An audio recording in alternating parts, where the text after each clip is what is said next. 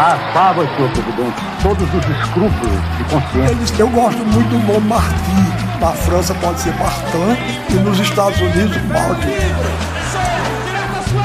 Declaro promulgada o documento da liberdade, da dignidade, da democracia, da justiça social do Brasil. A vitória será nossa! Que Deus nos ajude que isso se cumpra.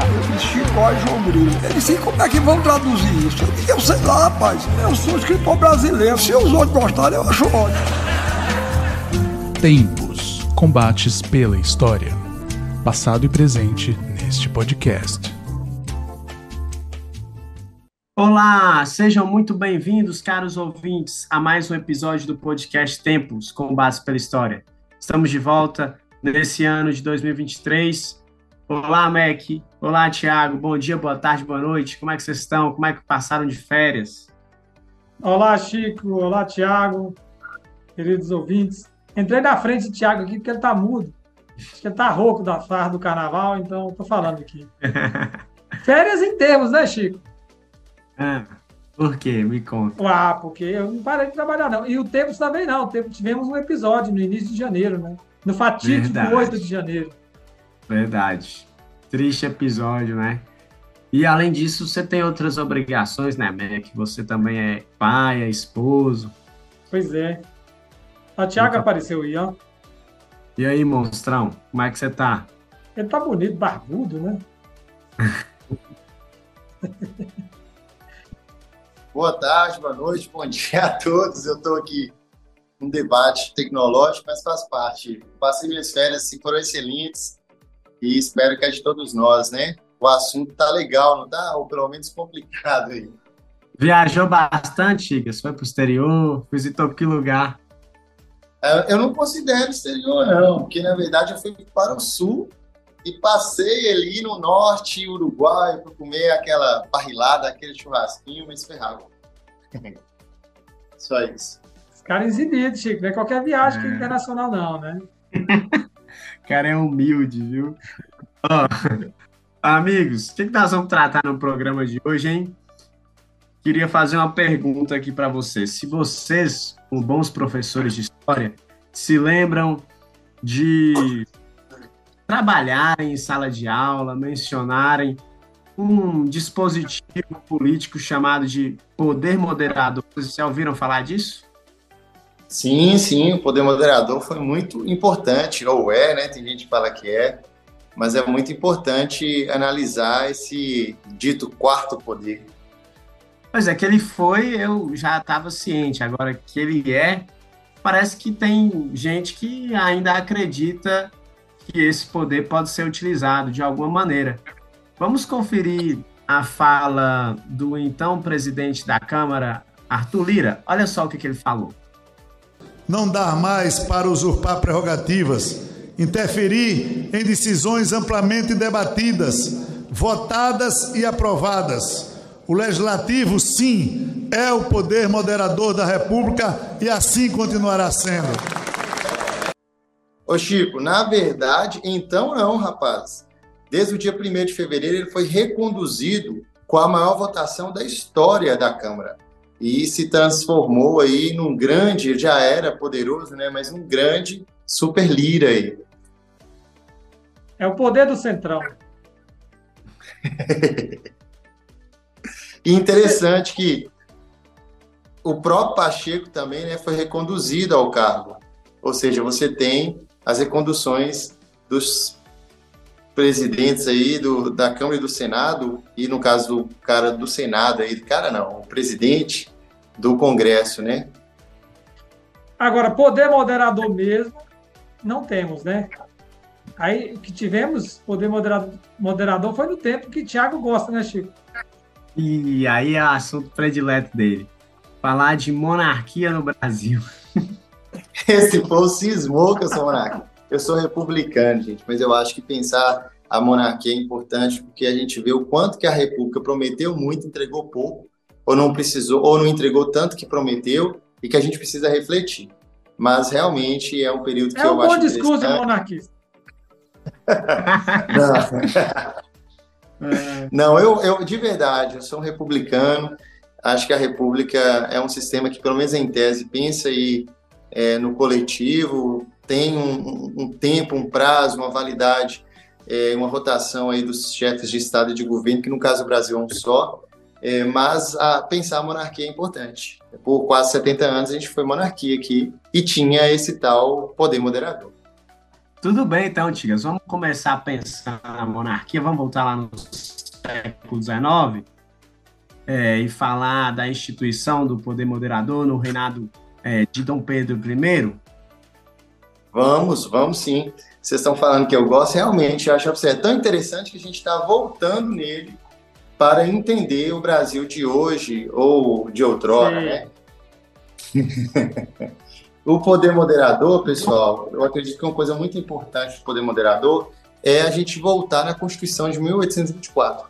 A Constituição de 1824, ela estabelece a divisão dos poderes. Na verdade, ela fala de três poderes. Esse quarto poder seria assim um poder diferenciado, né? E separou os poderes. A Constituição do Brasil, em muitos aspectos, ela é considerada liberal. Vocês podem intrometer na minha fala aqui, tá? Estou pensando no geral. E ela inclui o executivo, o legislativo, o judiciário, mais o quarto poder, que seria o poder moderador, que é considerado como a chave de toda a organização política do Império. Isso de acordo com o artigo 98 da Constituição. É, quem não é historiador talvez fique falando de onde que essa galera tira essa documentação, né, que serve para os historiadores, para o campo dos judiciários, advogados. Isso está na disposição, por exemplo, no arquivo da Câmara, no próprio governo, né, na, biblioteca do Senado. É um está disponível também nas redes sociais, digamos assim, nos sítios eletrônicos. E a ideia desse poder moderador, que era de exclusividade do imperador, do monarca, era, é, portanto, velar sobre a manutenção da independência, do equilíbrio, da harmonia dos mais poderes políticos. Observação: o monarca tinha acesso ao poder executivo e ao moderador. É interessante a gente pensar isso, né? Então, em tese, essa existência do poder moderador, ela, ele deveria regular e harmoniar, trazer harmonia, né? Trazer harmonia entre os demais poderes. É interessante lembrar aí o contexto dessa Constituição de 1824, né, Tiago e Chico? Porque é, havia. Lembrando que... Fala, fala, Chico. É, isso, ela não é bem a primeira Constituição né, do Brasil. No ano de É a primeira.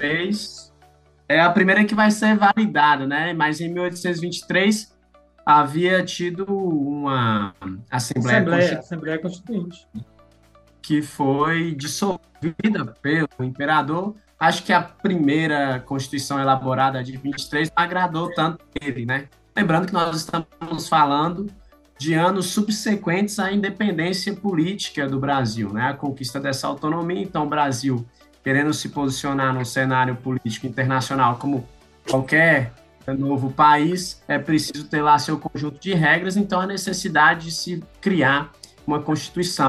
Não é isso, Mac? Exatamente. E, e, você tocou no outro ponto fundamental, Chico, que é esse contexto de afirmação do Estado e da nação brasileira. E nós já tratamos aqui no tempo de dois, em dois episódios né, sobre independência. É, o último, agora, nos 200 anos da independência, entrevistando um grande especialista, o João Paulo Pimenta, da USP. Então, o ouvinte mais interessado em aprofundar mais isso, o contexto histórico, pode ouvir esses outros episódios. Mas eu, eu uhum. chamei a atenção para esse aspecto para fazer o contraste. A Constituinte, a Assembleia Constituinte de 23 tinha uma vocação mais liberal. E esse, essa Constituição otorgada de 24 é exatamente uma reação às tentativas de limitar, entre outras coisas, né, o poder do imperador. Pode defender o imperador aí, Tiago. Então, na verdade, não é uma defesa, é só um contexto, né? Que em muitos aspectos a Constituição de 1924 é considerada, inclusive, avançada para o período. Né? Você disse o contexto, o contexto é o século XIX, o constitucionalismo expressou rompimento... Tem de avançada, eu discordo. A Constituição estava na máquina do tempo? Uai! Então... Uai! Que loucura então, essa discussão aí é a discussão do campo jurídico mesmo, eles entendem que sim, é um avanço dentro da ideia do absolutismo, daquele pacto político, Desculpa da ideia. da- advogados, é que o historiador é sempre o chato da, da conversa. da ideia entre o soberano e os seus súditos. É um pacto diferente. Eu tenho que lembrar que o contexto do século XIX tem a Revolução Francesa, que marca o que historiadores denominam como idade contemporânea, não é? E, portanto, em muitos aspectos, essa Constituição ela é considerada assim muito avançada, inspirada inclusive em Montesquieu, né, o Barão de Montesquieu, a divisão dos poderes, é, em poderes, digamos assim, para romper com a tirania. E uma coisa importante, na verdade, ao mesmo tempo que ela é considerada avançada dentro desses princípios, da, da limitação do monarca, mesmo que na parte teórica, ela também foi muito criticada. Quando o Chico fala da Constituinte da Mandioca de 1823, Dom Pedro fecha no dia da, da chamada Noite da Agonia, é, mandando o exército para lá. Ele fecha a Constituinte, que era considerada liberal demais para ele, que estava reduzindo demais seu poder, e ele fecha tudo isso e outorga, entrega, impõe uma é, Constituição para o, Bra- o Brasil, que foi pronta, se não me engano, em 15 dias. E uma coisa importante, é, isso foi questionado no período. A gente tem que lembrar que vai ter a Confederação do Equador, novamente Pernambuco, questionando sempre, e essa veia republicana de Pernambuco, de Frei Caneca, ele vai questionar tudo isso, vai escrever em jornais, em pasquins da época, em periódicos, justamente questionando esse poder que eles vão chamar de poder absolutista. Então, os críticos de Dom Pedro o chamam de absolutista, porque entendem que ele utiliza das suas ferramentas para impor ao Brasil a sua vontade. E o centralismo é a partir do Rio de Janeiro. Então, assim, você tem outras partes do país questionando esse poder central, questionando esse monarca tão absoluto na leitura deles e usando a imprensa, né? É, um dos grandes críticos de Dom Pedro vai ser morto por, né, vai aparecer morto aí é uma das partes ali daquele momento que ele vai renunciar, vai abdicar em 1931, que é o livro Badaró, que é um ítalo brasileiro, um jornalista muito famoso, principal crítico, fala que o monarca é absolutista, não é?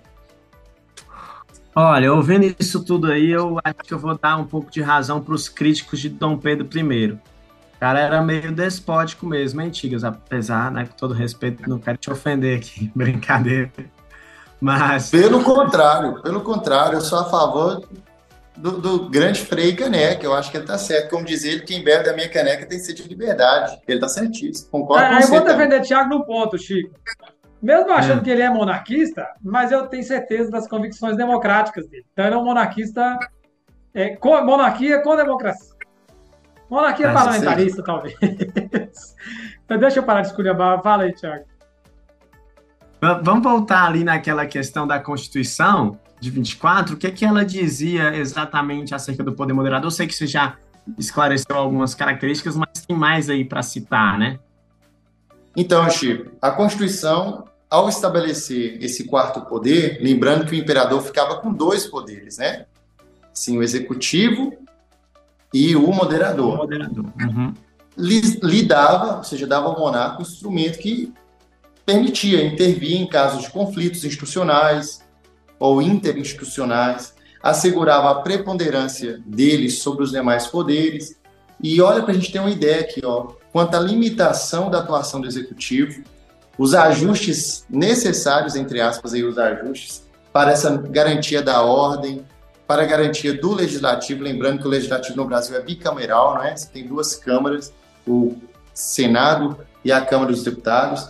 Inclusive, no caso do legislativo, o imperador tinha o poder de sancionar ou não as resoluções e decretos da Assembleia Geral e dos conselhos das províncias, convocar, prorrogar, adiar, dissolver a Câmara dos Deputados, isso de acordo com o artigo 98, e, além do mais, o monarca poderia controlar essas decisões, né?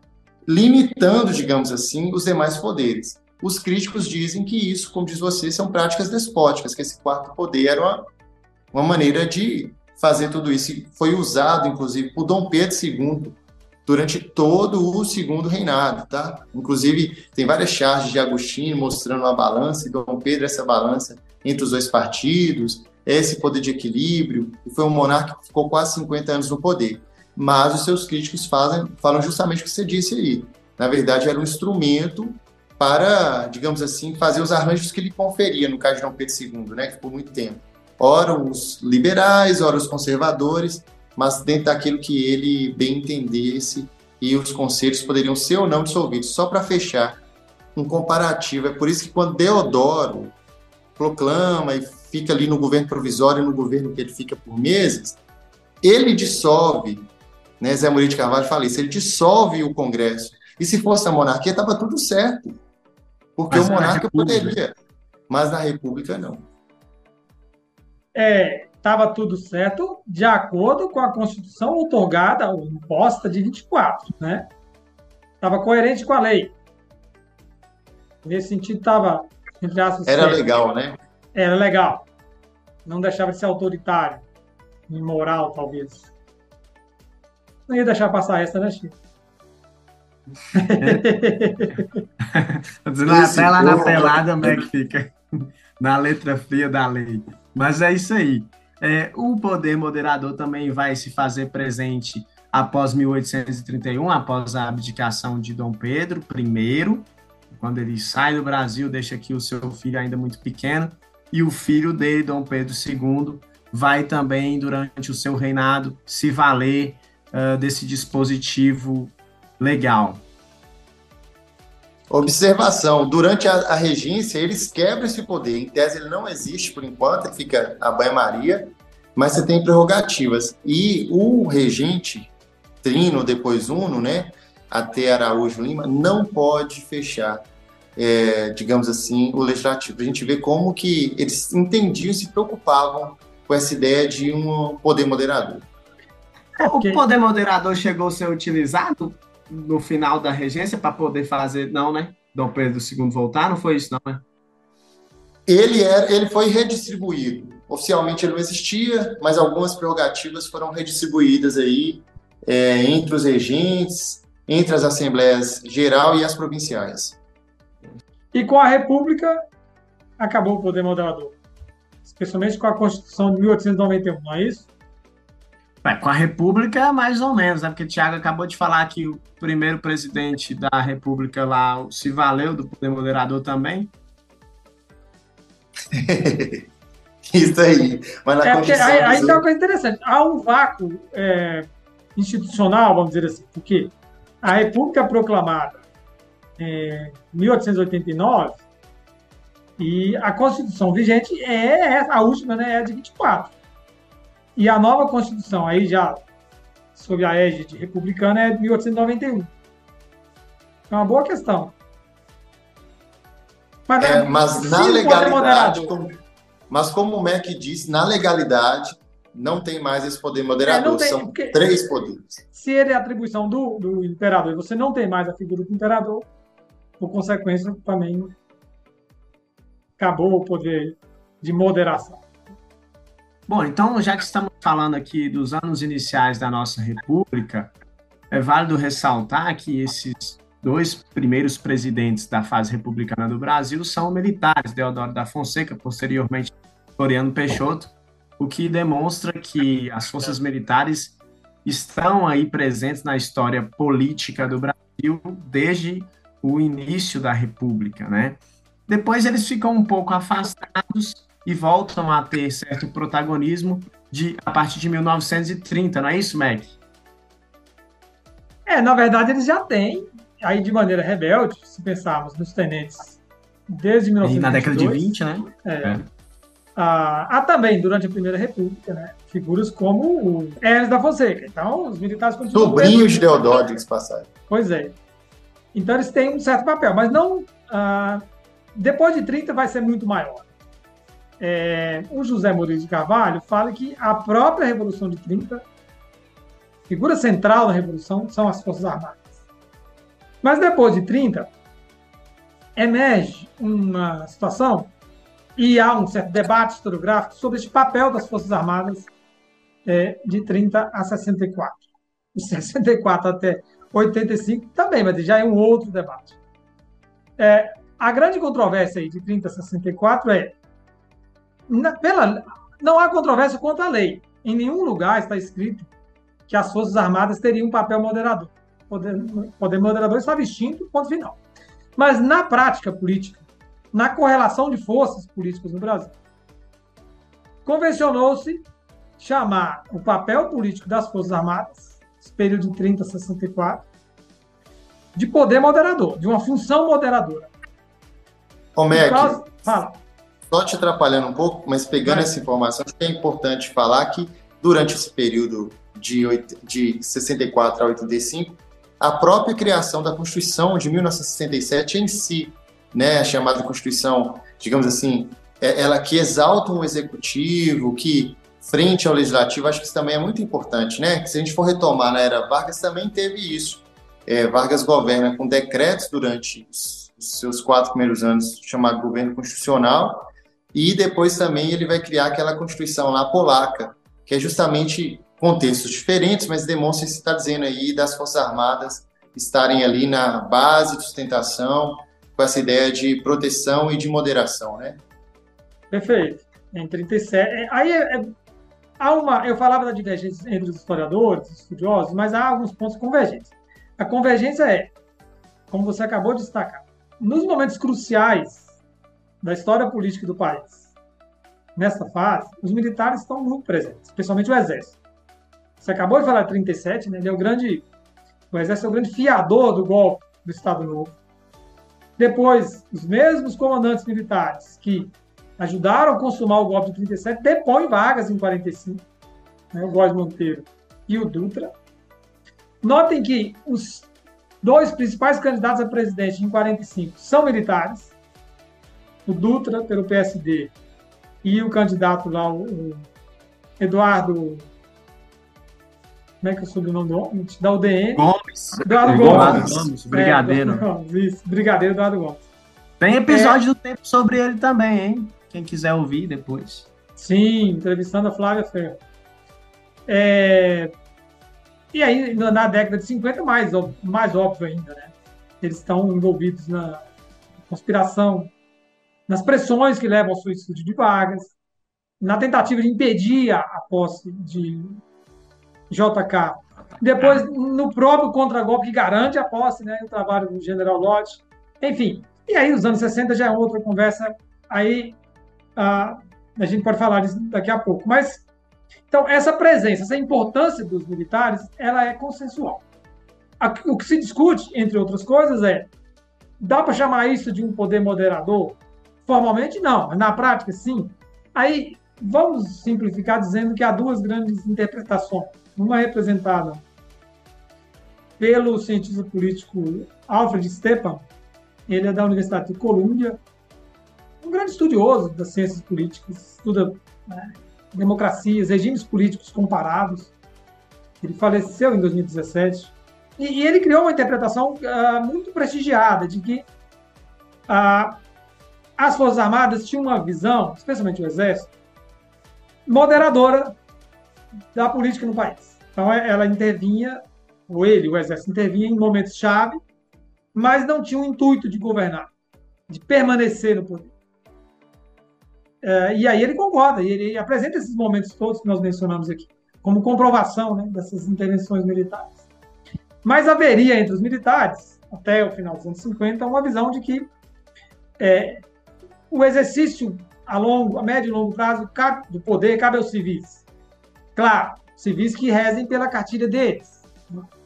Mas eles não teriam um projeto de tomar a frente a longo prazo da gestão do país, do governo do país. Porque eles não se sentiam capazes disso. Não sentiam que essa fosse, sentiam, entendiam, melhor do que sentiam, né? que essa era a atribuição das Forças Armadas. Contra essa interpretação do Alfred Stepan, o João Roberto Martins Filho, entre outros, né? Estou pegando dois representantes de cada, um representante de cada visão. É o João Roberto Martins Filho, da UFSCar, também estudioso sobre os militares, apoiando-se muito nos estudos do já citado aqui, José Murilo de Carvalho, aponta para diversos documentos que mostram a consolidação entre os militares brasileiros, particularmente entre os comandantes, os militares mais pensadores do Exército, uma visão muito clara de que eles deveriam governar. E eles queriam governar. Eles tinham um projeto de governar, de chegar ao poder e permanecer. Isso só não se realiza antes de 64, porque a correlação de forças não permitiu. Mas não que faltasse uma vontade, uma determinação, um projeto para isso. Ah, em síntese, é esse, né? O debate historiográfico é muito mais amplo. Eu estou aqui, nesse tempo que nós temos, fazendo uma síntese. Inclusive, também há, há entre os debates da história sobre o golpe de 1964 que teria tido um projeto em 1954, né, pelo contexto de crise de Vargas, e aí há questionamentos, né, que não, o contexto político era outro, de uma década para outra, mas que também há esse debate em relação a, a de que esse golpe aconteceria dez anos antes ou dez anos depois. E, e que o tiro do peito de Vargas adiou o golpe. Isso, teria essa, também essa crítica de que o, é. o contexto político é diferente em 54, é diferente em 64. Eu acho que é Perfeito. importante. É, aí o cuidado que a gente tem de ter é o velho, a velha cautela para evitar o anacronismo, né? De ver em 54 um de 64, aí não dá. Mas o raciocínio é muito bom, Tiago, de pensar assim, por que, que não dá certo, né? O golpe de 54 e o golpe de 64 é vitorioso. Acho que esse tipo raciocínio é muito bacana. E aí, é, aquele raciocínio que eu fazia, aquela, aquele contraste que eu fazia, né, das visões do Stepan e do João Roberto, então, eu acho que os anos 60 inauguram um cenário bem diferente. Porque, assim, e mais difícil de entender. Porque, por um lado, fica evidente, especialmente na virada dos anos 50 para os anos 60, que os militares têm um projeto ah, que vai muito além da dimensão militar, da dimensão da defesa, né? Como se dizia. O próprio João Roberto fala isso. É, no lugar de defesa interna, especialmente a Escola Superior de Guerra, fala em segurança interna. Depois, segurança e desenvolvimento. Então, é um projeto integral. É, e aí, essa tentativa de, de galgar o poder é, reaparece em 61, mas, de novo, não há condições ainda né, políticas para isso, e se consuma em 64. Aí, então, dizia, por um lado, fica muito evidente a tese do João Roberto de que o projeto é muito maior do que a mera defesa, a mera intervenção é, em situações atípicas, ou de crise, né, segundo a ótica militar. Por outro lado, há muitos estudiosos que mostram as profundas divergências dentro do bloco vitorioso em 64, incluindo civis e militares, e no interior das próprias Forças Armadas, quanto à duração que deveria ter o regime. Então, não dá para falar de, de, uma visão monolítica. Então, o João Roberto também não faz isso, dá aponta as divergências. É, e, e aí, o pós-64, então, ele é um campo aberto de disputas a linha dura, né, se convenciona chamar linha dura, acabou prevalecendo no decorrer do período. E o regime foi se esticando. Mas não dá para dizer que a priori já era o projeto unificado, monolítico de permanecer no poder. Havia divergências. Estou falando demais, desculpem.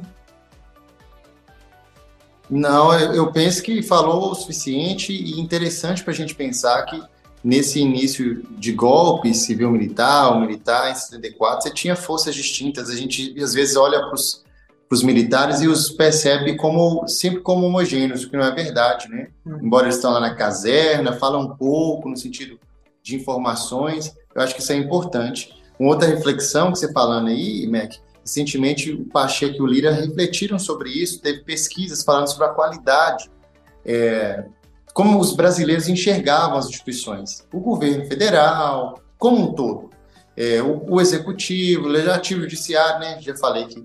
E aí uma das instituições que tinha grande prestígio era o Exército Brasileiro, né? E, é. justamente para a gente entender assim, essa reflexão. E aí muitos, quando ia para a segunda pergunta da pesquisa, disseram o que que sabia, não sabia muito sobre o Exército, mas tinha aquela a imagem aquela positiva, né? Positiva. Agora, é, essa pesquisa é de agora, né? Porque aí, de novo, o tempo, né? O tempo é a nossa grande variável, né? Como historiadores. Porque a memória sobre o período da ditadura vai se transformando de 85 para cá. É, e nos últimos anos há uma, pela liderança de Bolsonaro, uma revalorização do período da ditadura. Mas eu queria fazer um outro comentário ainda sobre o pós-64. Dois comentários. Primeiro aqui, uma indicação de leitura aí. É o Rodrigo Mota, dois livros, né? O clássico já, Em Guarda contra o Perigo Vermelho. E o mais recente, Passados Presentes, quando ele comenta sobre o golpe, comenta sobre a ditadura. E, e ele aponta lá, claramente, essas divergências no interior do bloco vitorioso de 64. É, o outro comentário é, é, é sobre o seguinte: se há um debate é como eu disse. Sobre esse caráter moderador de 30 a 64, não há sobre o pós-64. Aí não tem moderação nenhuma. Aí é governo direto dos militares. Aí o debate é outro. Em que medida é um governo? É um regime militar ou civil-militar? Ou empresarial-militar, como que algumas versões mais recentes? Aí já é uma outra controvérsia. Quem sabe um outro episódio também. É, é verdade. Sobre essa questão da heterogeneidade do exército, o próprio episódio do, do JK, né, do contragolpe do Lote, é instrutivo sobre isso, né? Você tem a, as tendências legalistas também em dados contextos. A gente tem que tentar evitar generalizações excessivas. Né? Perfeito. Depois esse contragolpe você... de esse contragolpe de 55, nós depois vamos fazer um episódio sobre ele. Inclusive, há uma, destaca, uma destacada Sim. atuação de uma figura aqui do Norte de Minas, que é o José Maria Alquimim. Fica a promessa ótimo. aí para os nossos ouvintes. Ótimo, ótimo. Legal. Depois de tudo isso que vocês disseram aí, então, tanta reflexão, eu estou pensando aqui o que, que, será que o, o, Lira quis dizer com esse essa referência ao poder moderador. De que poder moderador será que ele estava falando? Porque... E não era o exército, né? E não era o é. exército. O poder moderador vai se alterando aí, às vezes vão se utilizando desse termo para referenciar o que exatamente, o que está de acordo com o interesse de determinada instituição, determinado grupo que está no poder. Então, o que será que o Lira quis dizer, hein, amigos, com essa ideia de que uh, a Câmara, lá, ele como presidente, poderia ser um representante de um poder moderador. Só uma observação, ele coloca o legislativo como um todo. É, então, para ele, ele fala que sempre, né, de fato, o verdadeiro poder moderador é o legislativo. E ele manda, eu estou usando manda porque a fala é imperativa, né? Vitorioso, maior vitória da história da Câmara. Ele diz para os poderes da República darem exemplo e voltarem para os seus devidos lugares. É, é, é, uma fala é imperativa, é impositivo isso, né? Não é assim, oh, por favor, MEC, chique, não. Poderes da República, eu acho que isso é importante. Parece também que uma, uma uma crítica direta assim ao STF, né? Por tudo isso também que a gente tem visto, essas, essas crises entre os poderes aí. Acho que tem um recado para o STF. Um recado bem direto. É. Agora, eu, eu, queria fazer uma especulação aqui. Né? Já que o tempo tem esse caráter do bate-papo, a gente pode se permitir isso. É lógico, né? já dissemos várias vezes, não há poder moderador na Constituição. Nós temos são três poderes em tese, harmônicos, independentes. É, mas nós vivemos uma crise no Brasil, nas, nas, relações, nas atribuições desses poderes, claramente. Então, eu penso que a fala do Lira deve ser vista à luz dessa crise. É, mas o que eu queria especular e brincar um pouco com o Lira é o seguinte: o Lira é o, o grande líder hoje do Centrão. Quando ele diz que o que o legislativo tem um poder moderador, tecnicamente está errado. Mas na prática, o Centrão tem exercido uma função, não sei se dá para chamar de poder moderador, acho que não, né? Mas que o Centrão tem exercido um papel é, muito destacado na política brasileira é bem evidente. A ponto de qualquer governo precisar se aliar a ele. Foi assim com Fernando Henrique Cardoso, foi com Dilma. Dilma caiu quando quebrou essa aliança. Ou o Centrão quebrou a aliança com ela. Aí é outra discussão. Foi com Temer, foi com o Bolsonaro e está sendo com Lula. Aliás, e observação, e observação com Dilma, quem era o representante? Alguém lembra o nome? Eduardo Cunha? Eduardo Cunha, que estava na posse de Lira. Lira Os é aprendiz de. Eduardo Cunha. Estava na fotografia. Exato. né? Então, para a gente ver como que muda-se a face, ou mudam-se as faces, mas permane permanecem as forças, né? No caso É. do Centrão. né? É instrutivo é, essa ideia de que de que está exercendo o poder moderador, está fazendo, nem gosta tanto de falar que é Centrão, hora estava com um, hora está com outro. né? Eu Agora, deixa eu fazer uma. colocar a coisa em perspectiva histórica. Não estou fazendo comparação. Comparação histórica também é muito perigoso. Mas há uma tese da Lúcia Hipólito sobre a política brasileira de 45 a 64 que me chama muita atenção. É, é o livro sobre o PSD, né? e ela defende a ideia de que o PSD foi a força política que equilibrou a República naquele período tinha essa função da estabilização, da negociação, do equilíbrio. E, a, e a democracia brasileira teria resistido naquele período por causa dessa função do PSD, que era um partido de centro, centro-direita, muito pragmático, nesses aspectos muito parecidos com o centrão de hoje. É, talvez o PSD tivesse uma, um perfil é, menos fisiológico, menos. Uh, não vou dizer menos corrupto, porque aí entra numa, numa seara que precisa de provas, enfim.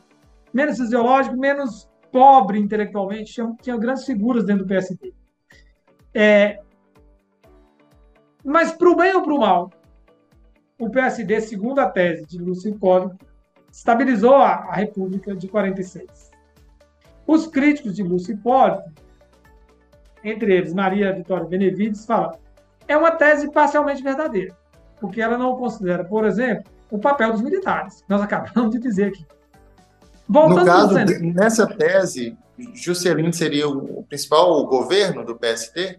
Seria o momento é, que exemplifica bem isso. Ele era do PSD, e no governo Juscelino né, ah, houve vários momentos de crise, potenciais crises. Juscelino, com o seu perfil PCDista, ajudou a apaziguar, inclusive rebeliões militares. Então, ele... eu, pergunto, eu pergunto isso porque o, o, golpe, a tentativa de golpe dele, ele deu anistia, concedeu anistia. E também há os críticos de Juscelino que falam que, como não tinha reeleição, ele trabalhou pesado ali no final do seu governo, digamos assim, contra os próprios pares para que ele voltasse depois. Sim. Né? Então, assim, se de fato é, parece estar bem alinhado com a proposta mesmo, né? Essa figura do PSD. É, Juscelino é essa. E aí eu dizia que no PSD tinha figuras bem acima, né? Do que as do Centrão de hoje. Juscelino é um exemplo disso. É... Mas eu estava voltando né, para o período atual para dizer o Centrão ele tem esse. O Centrão é horroroso, né? O sonho, acho que de todo mundo que tem expectativa de um Brasil um pouco mais decente, melhor, é que o Centrão perca o prestígio que tem hoje. Mas note uma coisa. Eu acho uma hipótese muito razoável que Bolsonaro não tenha avançado é, tentativas, iniciativas mais agressivas, porque ele não teve apoio no Congresso. Porque o Centrão, nos bastidores, falou: para, porque a partir daqui nós não vamos mais. Não conte com a gente para isso. Acho muito razoável, eu li várias, né? Pessoas da imprensa, analistas políticos fazendo isso. São conjecturas, né? Ainda não há pesquisas sólidas que apontem isso. Mas me parece muito razoável que um dos freios às iniciativas golpistas mesmo de Bolsonaro uh, era o Central. Porque ele sabia que ali não tinha. Porque o cálculo dos políticos do Central é não há condições para um golpe no Brasil. Ou, mais importante, não há condições para a manutenção de um governo extraconstitucional. E tudo que o Centrão não quer é sair do poder. E talvez aí um dos motivos para criticar os excessos que o judiciário comete, ou mesmo quando não, é, não, não são excessos, que eles fazem essa leitura. Porque no caso do governador do Distrito Federal, por exemplo, o Ibanês, é o Alexandre de Moraes, depois a, a corte é, comprovou isso, mas inicialmente foi monocrático. Foi o Alexandre de Moraes que tomou a medida, e parece que a leitura do Centrão é acontece com o governador hoje, pode acontecer comigo amanhã, né? Mas antes do Arthur Lira mencionar essa ideia aí de poder moderador, né? Sabe-se lá o que é poder moderador na cabeça dele? As Forças Armadas emitiram uma nota no dia 11 de novembro de 2022, ou seja, o contexto era, era, era aquele pós-eleições, o Lula já tinha vencido, estava rolando aquela onda de acampamentos pró-Bolsonaro, e as Forças Armadas emitiram a seguinte nota, abre aspas, Acerca das manifestações populares que vêm ocorrendo em inúmeros locais do país, a Marinha do Brasil, o Exército Brasileiro e a Força Aérea Brasileira reafirmam seu compromisso irrestrito e inabalável com o povo brasileiro, com a democracia e com a harmonia política e social do Brasil, ratificado pelos valores e pelas tradições das Forças Armadas, sempre presentes e moderadoras nos mais importantes momentos de nossa história. A construção da verdadeira democracia pressupõe o culto à tolerância, à ordem e à paz social. As Forças Armadas permanecem vigilantes, atentas e focadas em seu papel constitucional na garantia de nossa soberania, da ordem e do progresso, sempre em defesa de nosso povo. Fecha aspas.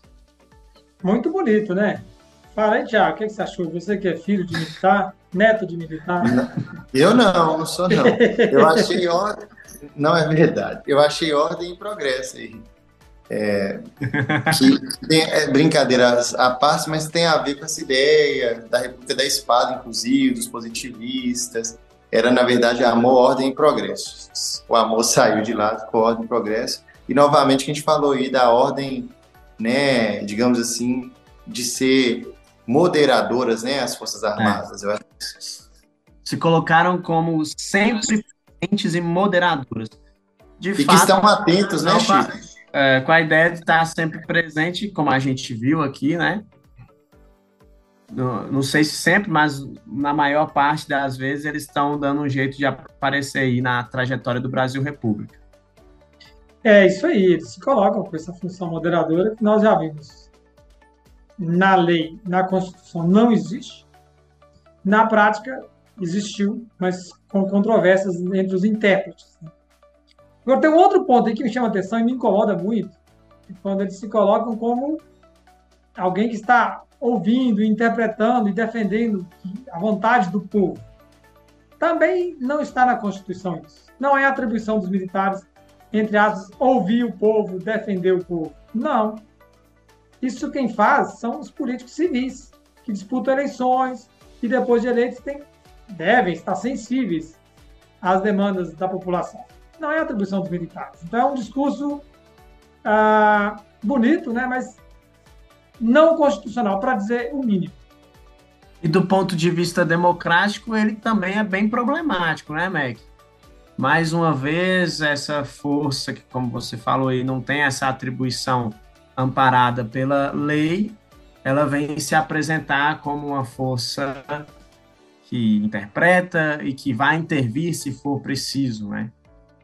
É bem. E, e observação, apesar de falar as Forças Armadas e ser assinada por, pelas três forças, é, leia-se sempre o Exército como esse braço das Forças Armadas mais atuante nessa perspectiva política, né? A gente já falou isso várias vezes. Então, é o Exército que é essa parte mais próxima desse debate mais político, é, de tudo isso. Eu acho que isso é muito importante para a gente sinalizar. Um outro, um outro ponto importante é o que Mac falou do povo, é a dificuldade sempre que todos nós temos de entender quem é o povo.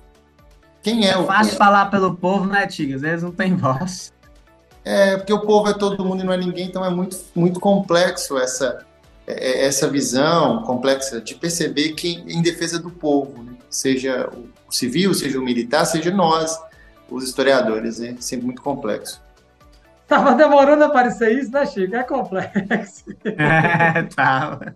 Mas ó, hoje eu vou ter que concordar com ele. Porque se alguém ouviu esse episódio querendo entender o que é poder moderador, capaz que saiu mais confuso do que começou. Vou ter que fazer o Poder Moderador 2.0 para explicar o é, episódio. Poder Moderador é, pode ser tudo e pode não ser nada. Pode ser o que você que, quem fala, né? Mas é isso aí, amigos. Então, é, vamos chegando ao fim desse episódio com essa conclusão. O poder moderador apareceu na história do Brasil Império dentro da, da formação da Constituinte, foi muito utilizado nos dois reinados, tanto do Pedro I quanto do Pedro II. Depois, no início da República, ele também é acionado e aí ele vai se, uh, se modificando de acordo com os discursos, né? A depender dos grupos que utilizam esse termo de acordo com seus interesses. Ah, Mas é, ao óbvio, acrescentar, peraí, Peraí. O poder moderador é extinto né, com o fim da monarquia. O que ocorre depois Sim, são acabou. forças políticas que São se as reclamam termos- é, usa moderador. o termo, né? Ah, É, perfeito. exato. É você está sob efeito do carnaval ainda, né? E É. depois vocês falam que eu sou monarquista. Vai entender vocês, hein? Vocês estão atuando aí igual Deodoro. Estão atuando igual Deodoro. Como se o poder moderador fosse aí para aplicar. Dissolve, abre, abre alas, como o Chico tá aí falando. E depois eu que sou monarquista, é difícil. Bora terminar para Chico descansar. Isso. Por que que eu, só eu? Ah, porque você farriou mais no carnaval? Deu uma travada aí na minha... Deu, deu. Eu não, tava tranquilo. Eu não, eu tava eu de muito. boas. Tiago boas. estava viajando para Itália, aí eu estava cuidando das crianças. Você na casa. Certo, certo. Então vamos deixar aqui os nossos abraços para os ouvintes. Podem ficar à vontade para despedir Thiago e Meg. Então, eu serei essa força moderadora nesse episódio aqui. e dou um tchau para vocês, geral. Até o próximo episódio, ouvintes. Tamo junto. Abraço, pessoal. Tchau.